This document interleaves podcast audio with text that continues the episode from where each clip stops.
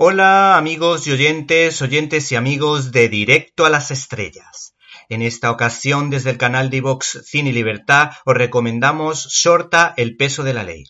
Ser padres es como si tu corazón pasara por el mundo sin protección.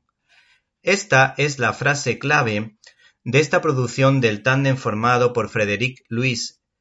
Ivich y Anders Olholm, que se titula Shorta el peso de la ley. Esta extraña palabra árabe significa a grosso modo policía. El caso es que varias son las producciones televisivas de éxito que nos llegan del norte de Europa que, aunque no sean santo de mi devoción, tienen muchos seguidores en España. Sin embargo, en contadas ocasiones podemos disfrutar de sus películas que suelen presentar un buen nivel como los clásicos Ordet de Dreyer o El séptimo sello de Berman, películas más modernas como El festín de Babette o Después de la boda, o la recientemente oscarizada Otra ronda de Thomas Winterberg, así como la entrañable El artista anónimo de Klaus Haro. Shorta el peso de la ley podría titularse como La brutalidad policial versus Black Lives Matter, a la danesa, por supuesto. Sus autores sacan el máximo producto al presupuesto que se sustenta en un sólido guion escrito por ellos mismos que profundizan razonablemente bien tanto en la vida de los agentes de la ley como en la vida de los daneses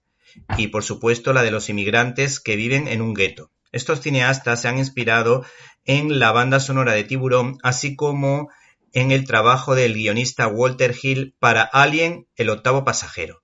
El trabajo de dirección es brillante y les auguramos un futuro esplendoroso porque no solo son capaces de ofrecernos un thriller de acción y violencia en toda regla, manteniendo la tensión hasta el final y sorprendiéndonos con algunos giros argumentales, sino que apuestan por la profundidad, ofreciéndonos momentos de gran emotividad, como ese abrazo maternal que rompe los esquemas para tratarse de una producción de Dinamarca. El argumento gira en torno a un policía cumplidor y equilibrado al que se le encarga patrullar con un policía con fama de racista al que se le acusa de haber causado graves daños a inmigrantes en un interrogatorio lo que genera revueltas en un barrio de mayoría musulmana del que tratarán de escapar por una serie de circunstancias. La película critica la brutalidad policial y se centra en el racismo de uno de ellos y, por otra parte, tampoco es que justifique las revueltas de barrios de mayoría musulmana, pero distinguen estos autores entre justos y pecadores, pues hay daneses de toda la vida y musulmanes de buena fe que sufren la intolerancia del islamismo radical que, por desgracia, abunda. Probablemente, aunque haya comparaciones con Estados Unidos, nada tiene que ver con lo que pasa en ese país, pues el problema no es solo el racismo de muchos americanos, blancos, latinos o afroamericanos, ya que existen estadounidenses de raza negra que no apoyan ese conocido movimiento radical de extrema izquierda, Black Lives Matter, respaldados por el Partido Demócrata y dudosos personajes de marcada ideología comunista más bien como George Soros. Centrándonos en la película, la cuestión queda zanjada mediante las declaraciones de la madre de la víctima, que ha perdido a su propio hijo, puesto que frena el ímpetu de destrucción de un barrio sin ley y solo pide justicia, lo que resulta emocionante.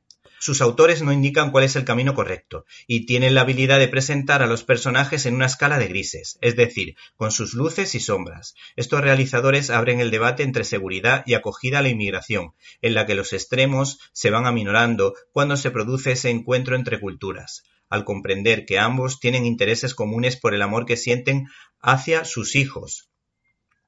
Y la frase clave de la película lo dice todo. Ser padre es como si tu corazón pasara por el mundo sin protección. Finalmente, esta producción nos introduce un extraño personaje que vive en esa zona marginal de la ciudad,